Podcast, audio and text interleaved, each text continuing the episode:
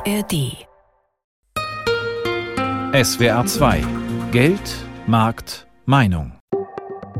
Das Wirtschaftsmagazin heute mit Katharina Fortenbacher-Jahn. Und es geht um Macht und Geld. Der weltweite Wettlauf um Mikrochips ist unser Thema. Regierungen von Asien bis in die USA versuchen mit Milliarden Subventionen Chipfabriken, sogenannte Fabs, bei sich anzusiedeln. Auch die EU. Die große Frage ist zum einen, wie viele Fabs brauchen wir? Und zweite Frage, machen uns diese Fabs resilienter? Das werden wir in der Sendung abwägen. Klar ist, Mikrochips sind ein Markt mit gigantischem Potenzial. Klingt kompliziert, ist es auch. Und extrem spannend finde ich. Und ich freue mich, dass ich einen Experten für Chips und die globale Wertschöpfungskette dazu als Gesprächspartner gewinnen konnte. Das ist Jan-Peter Kleinhans von der Stiftung Neue Verantwortung. Eine Denkfabrik für digitale Technologien und gesellschaftliche Fragen. Er leitet den Bereich Technologie und Geopolitik. Okay, ich nehme auf. Diese Chips sind überall in den Laptops, über die Jan-Peter Kleinhans und ich uns zusammengeschaltet haben, in dem Gerät, über das Sie gerade zuhören, im Auto, in dem Sie vielleicht gerade sitzen und auf dessen Bremsassistent Sie vertrauen. Seit Chips in der Pandemie gefehlt haben, sind sie in aller Munde. Vom Öl des 21. Jahrhunderts hat Bundeskanzler Olaf Scholz kürzlich gesprochen, dem Rohstoff, von dem alles andere in der Wirtschaft abhängt. Jan-Peter Kleinhans, um das mal zu klären, wie wichtig sind Chips wirklich? Chips sind unglaublich wichtig. Nur sie sind fundamental anders als Öl. Ich finde, gerade dadurch, dass man den Ölvergleich aus der Politik auch hört, steht es für mich exemplarisch, dass hier mit einer Brille des 19. Jahrhunderts auf eine Technologie des 21. Jahrhunderts geblickt wird, weil Öl ist ein natürlicher Rohstoff. Entweder habe ich ihn oder ich habe ihn nicht. Und über das Haben oder Nicht-Haben spielt sich Macht aus. Halbleiter sind allerdings menschengemacht und Halbleiter bedarfen konstanter Innovation. Und wir reden über eine Lieferkette, die vollständig in privatwirtschaftlicher Hand ist.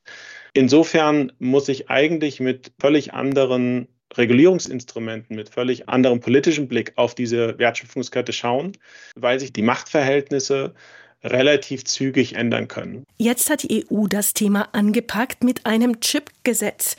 Die Einigung dazu steht inzwischen. Letzte Schritte gelten als Formsache. Was genau geplant ist und auf was deutsche Unternehmen da jetzt hoffen können, das habe ich unseren Korrespondenten in Brüssel, Stefan Überbach, gefragt. Also geplant ist in den nächsten Jahren sehr viel Geld zu mobilisieren, bis zu 43 Milliarden Euro aus öffentlichen und privaten Mitteln. 3,3 Milliarden davon sollen aus dem Haushalt der Europäischen Union kommen. Und mit diesem Geld will die EU Computerchip-Hersteller nach Europa locken oder die, die schon da sind, davon abhalten, ins Ausland abzuwandern, zum Beispiel in die USA, die ja gerade gewaltige Subventionsprogramme aufgelegt haben. Diesen Europäischen Chips Act kann man also also als Antwort auf die amerikanischen Förderpläne verstehen und die EU hat sehr ehrgeizige Ziele. Sie will nämlich den europäischen Anteil an der weltweiten Halbleiterproduktion in den nächsten Jahren verdoppeln. Bis 2030 sollen ganz konkret 20 Prozent aller Mikrochips aus Europa kommen, um nicht auf andere angewiesen zu sein. Es geht hier um eine Schlüsselbranche, es geht um eine Zukunftstechnologie, es geht um handfeste wirtschaftliche Interessen und es geht nicht zuletzt auch um Jobs. Auch in Donaueschingen, unserer ersten Station jetzt, freut man sich über das Chipgesetz der EU. In der beschaulichen Stadt am Ursprung der Donau sitzt die Firma AP&S. Sie stellt seit 20 Jahren Maschinen her für die Chip-Produktion. Stefanie Geißler aus unserer Wirtschaftsredaktion war dort zu Besuch. Die Produktionshalle der Firma AP&S wirkt futuristisch. Ein Gefühl wie an Bord von Raumschiff Enterprise. Alles schneeweiß, klinisch rein, Türen öffnen sich auf Knopfdruck und die Kittel und Haarnetze der Mitarbeiter erinnern ein bisschen an Raumanzüge. Technikchef Tobias Bausch führt durch die Halle und bleibt schließlich vor einem großen weißen Gerät stehen. Wir sehen hier eine Maschine, ganz plakativ eine sehr, sehr große Spülmaschine. Die Maschine heißt CleanSure, ist eines der drei wichtigsten Produkte von AP&S und veranschaulicht wunderbar, wie kleinteilig die Herstellung von Halbleiterchips ist. Bis zu 1000 Prozessschritte sind nötig, bis ein Chip verkaufsfertig ist. Diese eine Maschine, vor der wir jetzt stehen zum Beispiel, sei einzig und allein dazu da, Transportbehälter für Chips zu reinigen, erklärt Tobias Bausch. Diese Wafer, auf denen die Chips hergestellt werden, müssen ja durch die Fabrik transportiert werden. Diese Boxen müssen auch sehr sauber sein. Und die werden in so einem Produktionszyklus, 400 bis 1000 Produktionsschritte, werden diese Transportgebinde mehrfach gewechselt und dann müssen sie sauber gemacht werden. Bis zu 1000 Produktionsschritte. Die Halbleiterindustrie ist riesig, komplex und damit auch für Zulieferer wie AP&S in Donaueschingen ein lukrativer Markt.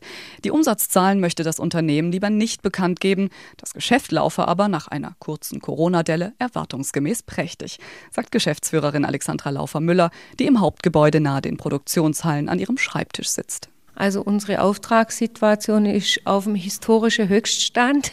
Also wir sind ausgelastet so bis, ich würde mal sagen, 2024 Q2, Q3. Ja, also wer eine Maschine bestellen will, der wird irgendwann Ende 2024 dann beliefert werden. Und die Zukunft verspricht noch rosiger zu werden, dank der Tatsache, dass die EU im Rahmen des Europäischen Chips Act die kontinentale Chipindustrie mit 43 Milliarden Euro subventionieren will. Das ist für uns natürlich eine sehr interessante Sache, da wir hauptsächlich auf dem europäischen Markt unterwegs sind. Und je stärker natürlich auch der europäische Markt wächst, desto stärker werden wir an diesem Wachstum partizipieren. Partizipieren, das bedeutet in diesem Fall, dass AP und S indirekt vom Europäischen Chips Act profitiert.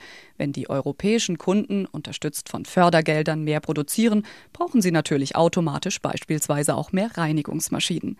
Als Zulieferer könnte AP und S theoretisch aber auch selbst Subventionen beantragen. Da halte man sich allerdings erstmal zurück, sagt Tobias Bausch, der sich mittlerweile hinzugesellt hat. Wir waren im Zeitraum 2019 bis 2022 in einem Vorgängerförderprojekt, was ähnlich diesem Chips Act auch für den Gedanken war. Es war eine sehr gute Sache. Es hat zur Vernetzung in unserer Industrie geführt. Für uns als mittelständisches Unternehmen war der Verwaltungsaufwand dann am Ende jedoch sehr, sehr groß. Und wir sehen auch andere Partner, die in diesem Förderprojekt waren, haben ganze Abteilungen mit mehreren Mitarbeitern, die sich darum kümmern, die mit den Institutionen auf Bundesebene oder europäischer Ebene im regen Austausch stehen. Und wir eben als 170-Mann-Firma zu diesem Zeitpunkt waren dann schon auch mit dieser Verwaltung sehr stark beschäftigt. Der Europäische Chips Act trägt bekanntlich erste Früchte. Deutsche und auch internationale Unternehmen beginnen vor allem in Ostdeutschland zu investieren. Doch so sehr sie den anderen Bundesländern die Infrastrukturprojekte gönnt, Alexandra Laufer-Müller hätte sich eine solche Investition auch für Baden-Württemberg gewünscht. Ich habe mich mal informiert, warum Intel damals die Entscheidung getroffen hat, nach Magdeburg zu gehen und nicht nach Baden-Württemberg bei der Landesregierung und da habe ich die Rückmeldung bekommen, dass diese Anfrage da war, aber wir wohl in Baden-Württemberg nicht diese Flächen, die Intel benötigt, zur Verfügung gehabt hätten. Das Wirtschaftsministerium in Stuttgart hat auf Anfrage bestätigt, dass zum damaligen Zeitpunkt zumindest keine freie Fläche dieser Größe bekannt war. Benötigt wurden 400 bis 600 Hektar. Mittlerweile gäbe es jedoch eine Datenbank, in der können Kommunen ihre Flächen für genau diesen Zweck inserieren. Und damit sei Baden-Württemberg sozusagen sichtbar in den Wettbewerb um die Chipindustrie eingestiegen. Nach Ostdeutschland schauen wir jetzt auch gleich. Wobei das durchaus nicht die einzigen Projekte in Deutschland sind. Auch baden-württembergische Firmen sind beteiligt. Meine Kollegin aus unserer Wirtschaftsredaktion Katha Jansen gibt uns einen Überblick, was sich in unserem Land gerade tut. Europaweit ist Deutschland der Spitzenreiter beim Export von Halbleitern. Chipfabriken gibt es hier schon seit Jahrzehnten, aber jetzt zieht die Branche nochmal an. Der Maßstab soll viel größer werden. Auf politischer Ebene versucht man mit Förderprogrammen und verbal die Halbleiterindustrie anzulocken so wie Bundeskanzler Olaf Scholz. Wenn Sie nachhaltig und rentabel in die Zukunft investieren wollen, dann kommen Sie zu uns. Kommen Sie nach Deutschland und nach Europa. Don't look any further. Aktuell ist Sachsen die deutsche Halbleiter-Hochburg. Sieben Fertigungsanlagen gibt es bereits. Unternehmen wie Infineon, die Bosch-Tochter XFAB oder der US-Hersteller Global Foundries produzieren hier. Und bis 2026 soll noch eine weitere Anlage von Infineon fertig werden. EU-Kommissionspräsidentin Ursula von der Leyen betonte beim Spatenstich für das neue Werk in Dresden kürzlich die Relevanz für ganz Europa. Dresden ist ohne jeden Zweifel, wenn ich das so nennen darf, ein digitaler Leuchtturm in Europa. Bundeskanzler Olaf Scholz ist überzeugt, Zuschüsse für solche Projekte zu zahlen, rechnet sich am Ende. Die hier in Dresden gefertigten Chips sichern Arbeitsplätze und Wohlstand und Zukunft. Sie helfen mit, unsere Industrie widerstandsfähiger zu machen. Und das Konzept Zuschüsse kommt an. Weitere globale Chip-Hersteller haben offenbar Interesse. Manche sehen in Sachsen also den Beleg dafür, dass mit dem EU-Chips Act die Rahmenbedingungen geschaffen werden, die die Industrie sucht. So sieht es auch das Branchennetzwerk Silicon Saxony. Das Gesetz schaffe Investitions- und Planungssicherheit für Halbleiterunternehmen und deren Zulieferer. Weitere Großinvestitionen stehen im Nachbarbundesland Sachsen-Anhalt mit dem Bau der Intel Gigafactory und im Saarland an. Hier planen der US-Konzern Wolfspeed und ZF Friedrichshafen das weltweit größte Werk für Halbleiter aus Siliziumkarbid. Diese hocheffizienten Chips spielen eine entscheidende Rolle in der Energiewende, damit ihnen zum Beispiel bei E-Autos deutlich weniger Energie verloren geht. Hildegard Müller, der Präsidentin des Verbands der Automobilindustrie, macht das Projekt in Enz Rangsdorf Hoffnung. Die Herausforderung anzunehmen, auch zu schnell und ja, bereit und in der Lage zu sein, sozusagen die Rahmenbedingungen so zu gestalten, dass die hohe Kompetenz, die wir hier am Standort haben, die Einsatzbereitschaft mit den richtigen politischen Rahmenbedingungen zusammenkommen und wir so Großes auch am Standort in Deutschland und in Europa auch in Zukunft schaffen können. Ab 2027 soll hier produziert werden. Parallel zur Produktion soll ein neues Forschungszentrum bei Nürnberg entstehen. Bei der Bekanntgabe des Projekts hat ZF-Chef Volker Klein betont, für ihn sind die EU-Förderungen ein klarer Standortvorteil. Europa zeigt hier meiner Meinung nach ausgezeichnet, dass mit Hilfe der sogenannten IPSAs, also der Important Project of Common European Interest, auch in Zeiten des globalen Investitions Wettbewerbs erfolgreich Innovationen nach Europa gebracht werden können. Neben den großen Neubauprojekten wird bundesweit aber auch ausgebaut. So zum Beispiel eine der fünf baden-württembergischen Halbleiterproduktionen, die Fabrik von Bosch in Reutlingen. Auch hier geht es um Silizium-Carbid-Chips. Der Ausbau soll 400 Millionen Euro kosten und 2025 fertig werden. Doch obwohl sich in der Branche in Deutschland gerade so viel tut, komplett unabhängig in Sachen Chips werden wir nicht, prognostiziert Bosch-Chef Stefan Hartung. Dass wir alle Halbleiter, die Europa braucht, alle in Europa herstellen, das wird nicht das Ziel sein können. Es wird immer einen ganz großen Austausch geben in der Halbleiterindustrie weltweit an Materialien und an verschiedenen Arten von Halbleitern. Genau da sehen manche aber auch den Haken. Für IFO-Präsident Clemens Fuß lohnen sich die geplanten Förderungen so nicht. Meine Sorge ist, dass wir sehr, sehr viel Geld ausgeben. In Dresden etwa eine Million Euro staatliche Zuschüsse pro Arbeitsplatz um dann die Versorgungssicherheit eben ein bisschen zu erhöhen. Sinnvoller als hohe Zuschüsse an die Chipkonzerne zu zahlen, fände Fuß Investitionen in Forschung und Entwicklung. Auch Rein Grob, Präsident des Leibniz-Instituts für Wirtschaftsforschung Halle, sieht hier das größere Potenzial. Bei der Produktion haben wir immer einen Standortnachteil gegenüber Asien oder anderen Ländern, einfach aufgrund hoher äh, Lohnkosten.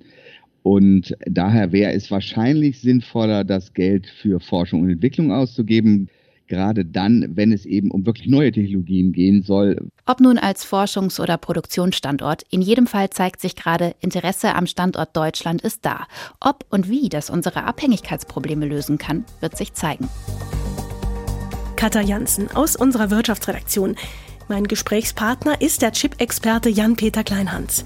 Im Beitrag hat Bosch-Chef Stefan Hartung von einem weltweiten Austausch gesprochen, den es immer geben werde. Herr Kleinhans, wie würden Sie diesen Halbleitermarkt beschreiben und wo stehen wir da in Europa? Ich glaube, bei Halbleitern muss man als erstes festhalten, dass es sich tatsächlich um eine globale Industrie handelt, die sehr arbeitsteilig vorgeht. Das heißt, heutzutage kann kein Land dieser Welt von sich behaupten, äh, autark oder autonom in Halbleitern zu sein. Auch ein Taiwan zum Beispiel, was oft zitiert wird, dass es mit TSMC eine sehr wichtige Rolle in der Halbleiterfertigung spielt, ist bei dieser Fertigung eben angewiesen auf Equipment, äh, also Maschinen aus Europa, Chemikalien aus Japan, Fertigungsmaschinen aus den USA. Das heißt, auch ein Taiwan kann alleine keinen einzigen Chip herstellen. Wir bewegen uns hier eben in einer arbeitsteiligen Lieferkette, wo jeder von jedem gegenseitig abhängig ist. Das heißt, wir haben hier eine Wertschöpfungskette, die durch die hohe Effizienz, den hohen Innovationsdruck Unternehmen dazu zwingt, sich immer stärker zu spezialisieren und dadurch habe ich eine immer stärkere Arbeitsteilung. Und das bedeutet eben, ich bin auf absehbarer Zeit als Europa vom Ausland bei der Chipherstellung abhängig. Und genauso eben auch das Ausland von Europa. Das heißt übersetzt, diese Versorgungssicherheit, die die EU anstrebt, um für kommende Krisen gerüstet zu sein, die ist gar nicht zu erreichen. muss man sagen, nee, die Chipknappheiten wären nicht anders abgelaufen, wenn wir 10 oder 20 mehr Fabs in Europa vor, schon vor zwei oder drei Jahren gehabt hätten. Auch eine Fab in Deutschland oder Europa wird weiterhin von ausländischen Chemikalien abhängig sein. Zweiter Punkt ist, heutige Halbleiterfertigung ist hochgradig diversifiziert. Und die Chips zum Beispiel, die ich in einem modernen Auto brauche, rangieren vom 5 Nanometer produzierten äh, Hochleistungsprozessor bis runter zum simplen Mikrocontroller für den Scheibenwischer äh, und der Chip zum Laden der Batterie. Das sind alles unterschiedliche Fertigungsverfahren, die auf unterschiedlichen Punkten der Welt hergestellt werden. Und hier zu glauben, dass eine Handvoll Fabs in Europa, die dann ebenso eine Handvoll verschiedener Halbleiter für Automotive zum Beispiel herstellt, dass wir dadurch substanziell resilienter werden, äh, das ist ein Trugschluss. Dabei sieht Jan-Peter Kleinhans durchaus Vorteile des EU-Chip-Gesetzes, insbesondere die Aufmerksamkeit dadurch für das Thema Halbleiter. Aber er fügt auch noch schnell dazu. Also ne, nicht, dass, dass das falsch rüberkommt. Ich glaube schon, dass die einzelne Fab viel bringt, aber sie bringt eben vor allen Dingen etwas für die Wettbewerbsfähigkeit des einzelnen Unternehmens. Und wir reden eben bei Wafer Fabs vor allen Dingen über große Unternehmen, die sowieso schon gut positioniert sind. Ein ST Microelectronics, ein NXP, ein Infineon, ein Bosch, ein ZF und Wallspeed, ein Intel. Das sind alles Unternehmen, die schon heute in ihrem Marktsegment extrem gut aufgestellt sind.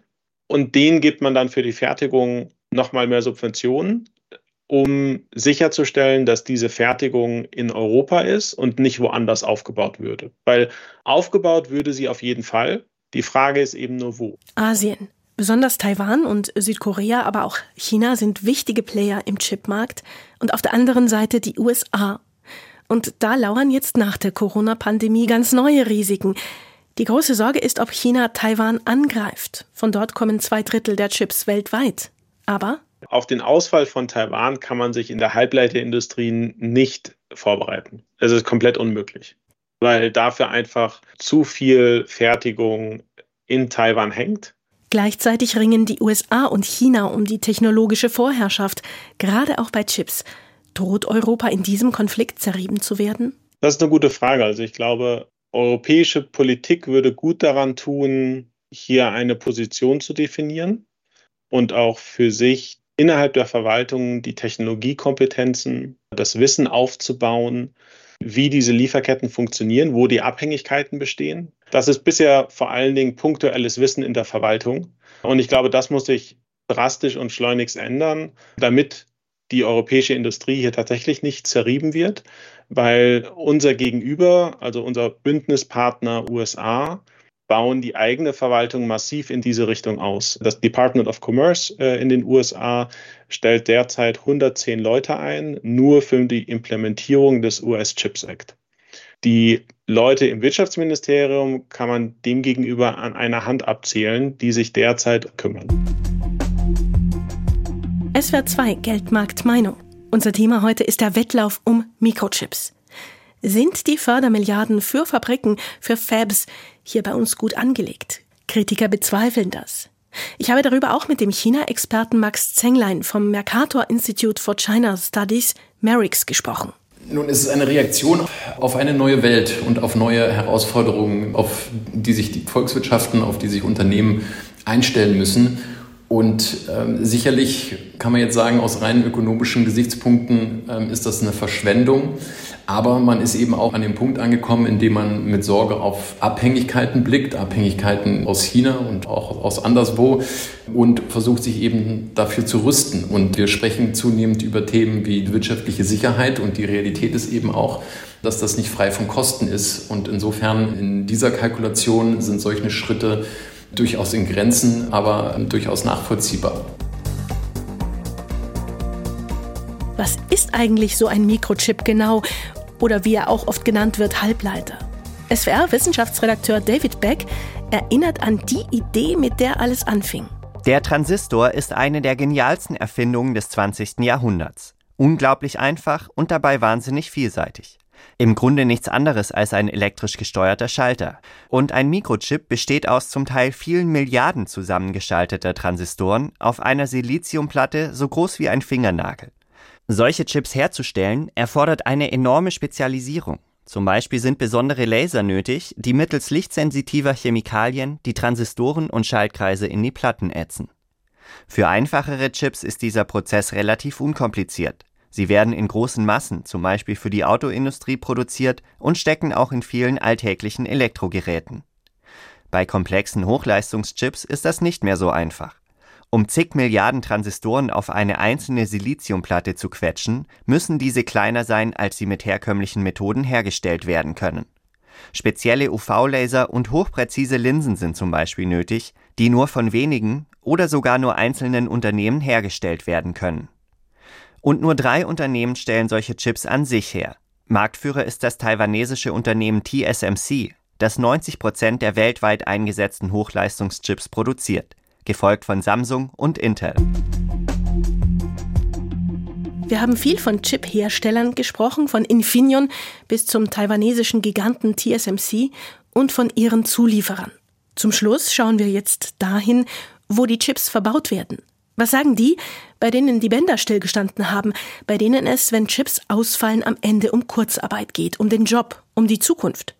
Wolfgang Brauer ist für uns in einen Industriebetrieb nach Bruchsal gefahren. Wenn es mal notwendig war, ist ein Mitarbeiter von sich aus nach Hause gegangen und wenn die Chips dann da waren oder die Fehlteile, dann hat man eben mal auch einen Samstag Überstunde geleistet. Erinnert sich der Betriebsratsvorsitzende von SEW Eurodrive Rainer Meil an die Chipkrise. Immer wieder stand es in der Produktion still. Hier ging es bei einem Motor nicht weiter, dort mit einer Steuerung, weil Chips fehlten.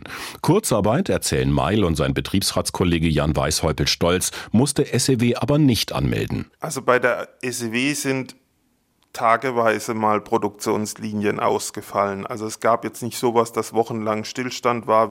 Die SEW ist da aus meiner Sicht relativ gut durchgekommen. Auch dank der Flexibilität der Beschäftigten. Wir gucken eigentlich immer, dass die Zeitkonten so sind, dass man auch äh, reagieren kann, wenn etwas passiert. Und dann ist es nicht schlimm, wenn man mal nach Hause geschickt wird und an einem anderen Tag äh, ist man dann wieder da und, und hilft sich gegenseitig. Das Familienunternehmen stellt Elektromotoren für Industrieanlagen und Antriebstechnik her. Die meisten der rund 7000 Mitarbeiter arbeiten im Raum Bruchsal. Inzwischen sei der Chipmangel weitgehend behoben. Produktionsausfälle gebe es nicht mehr, sagt Betriebsratschef Rainer Meil. Also nicht mal die Geschäftsleitung der SW hat eine Glaskugel.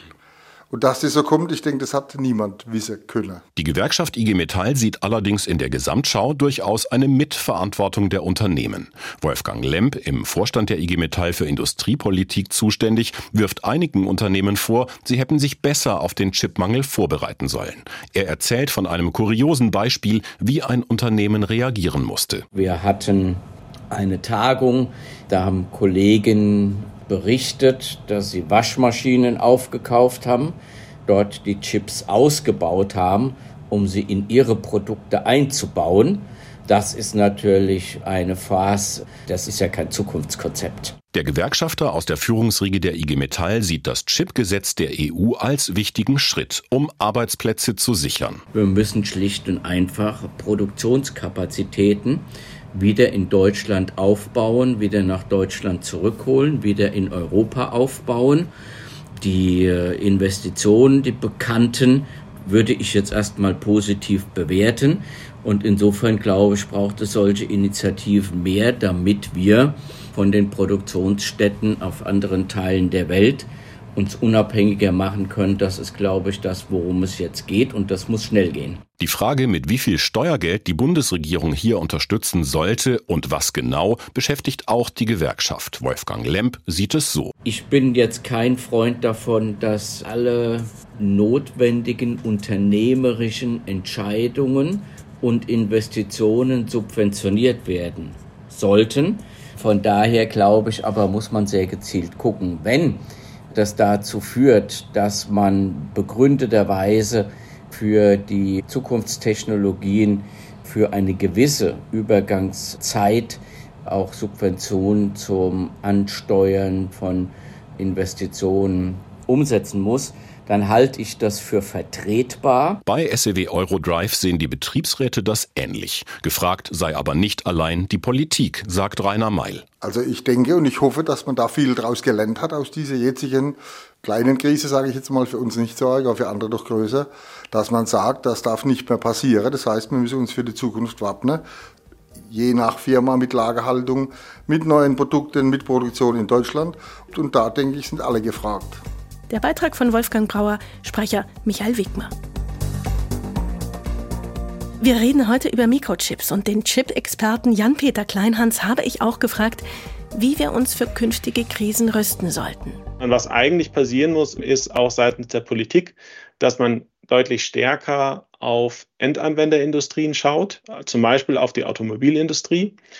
Und hier versteht, dass an den vergangenen Knappheiten, dass auch die Automobilindustrie selbst schuld war und durch anderes Einkaufverhalten, durch langfristige Zuliefererverträge, durch Lagerhaltung und Lagermanagement, durch besseres Supply Chain Management sich hier auch einfach besser auf die nächste Chipknappheit vorbereiten muss. Und das heißt, es sollte im Kern in meinen Augen viel stärker um das Verteilen von Verantwortung zwischen Zulieferindustrie, also Halbleiter, und Abnehmerindustrien, das heißt Automotive, Industrieanwendungen, Medizingeräte gehen, äh, um sich besser auf eine zukünftige Knappheit vorzubereiten. SWR 2 Geldmarkt Meinung zum Wettlauf um die Mikrochips. Sind die EU und die Bundesregierung mit ihren Fördermilliarden für Produktionsanlagen auf dem richtigen Weg zu mehr Versorgungssicherheit? Zum Schluss noch zwei Denkanstöße zu unserer Frage.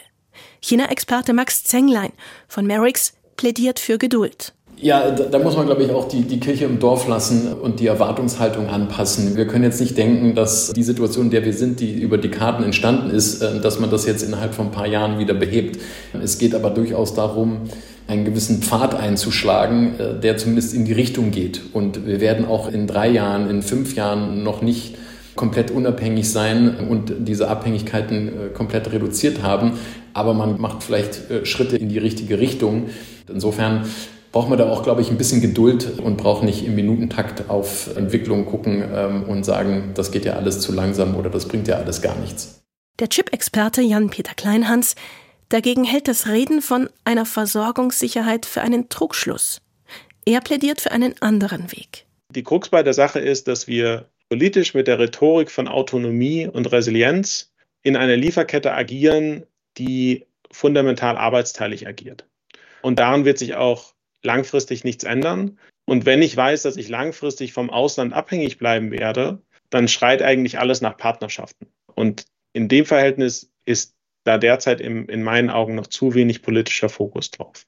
Im Vergleich zu Subventionen für einzelne Fabs in Europa. Insofern wäre es für meine Begriffe sehr sinnvoll, wenn man sich politisch äh, deutlich stärker, gerade jetzt auch mit den Digitalpartnerschaften mit Japan, Singapur und Korea, die ins Leben gerufen wurden, auch dabei verständigt, wie können wir kooperieren, um die gegenseitige Resilienz unserer beider Ökosysteme, unserer beider Halbleiterindustrien zu stärken.